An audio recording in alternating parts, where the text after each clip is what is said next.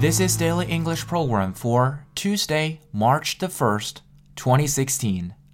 The term for today is crop up.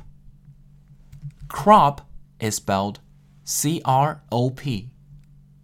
Crop up 这个短语的意思是突然出现。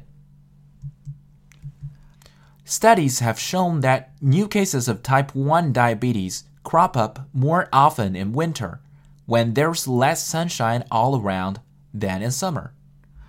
研究表明，一型糖尿病更易在冬季突发，这是因为相比于夏季，冬季的阳光更少。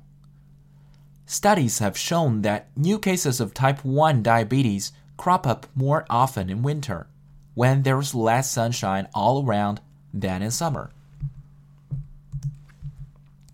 The question is what can we do to make sure that this problem does not crop up again? 问题是，为了不让问题再次出现，我们能做点什么？The question is, what can we do to make sure that this problem does not crop up again? For more video series of my show, please check out my website at tubeguy.com or follow us on WeChat.